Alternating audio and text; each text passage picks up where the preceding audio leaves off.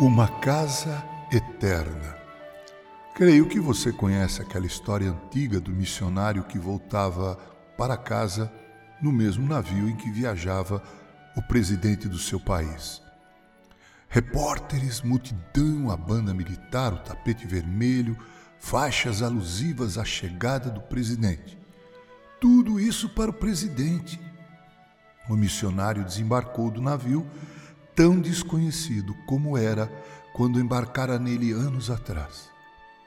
Ressentimento, autocomiseração, um pouco de revolta e também de tristeza foram os sentimentos que visitaram o coração daquele missionário, até que ele ouviu a voz de Deus que lhe disse: Meu querido filho, você ainda não chegou em casa.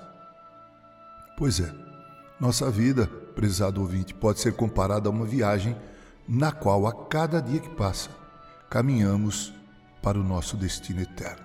Eu e você estamos marchando para aquele lindo país, para o novo céu e a nova terra, para a nossa casa eterna, onde seremos acolhidos e reconhecidos.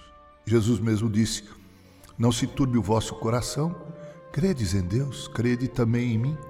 Na casa de meu pai há muitas moradas. Se não fosse assim, eu vou-lhe teria dito pois vou preparar-vos lugar.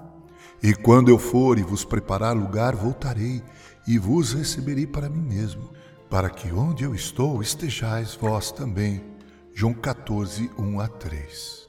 Aqui nessa história do missionário e nas palavras de Jesus aprendemos uma lição muito importante, e essa tem a ver com a superioridade de nossa casa eterna se comparada com essa na qual habitamos hoje. Ela é eterna, não apenas porque existirá pelos séculos sem fim, mas porque ela é qualitativamente melhor do que essa aqui. Ora, prezado ouvinte, se essa casa em que vivemos é boa, imagine vocês a vida e a casa que Jesus está preparando para mim e para você. Paulo, escrevendo aos Filipenses, disse: Irmãos, quanto a mim, não julgo havê-lo alcançado, mas uma coisa faço esquecendo-me das coisas que para trás ficam e avançando para as que diante de mim estão. Prossigo para o alvo, para o prêmio da soberana vocação de Deus em Cristo Jesus. Filipenses 3, 13 e 14. Irmão, irmã, prezado ouvinte, ainda não chegamos em nossa casa eterna. Que Deus assim nos abençoe. Com carinho, Reverendo Mauro Sérgio Aiello.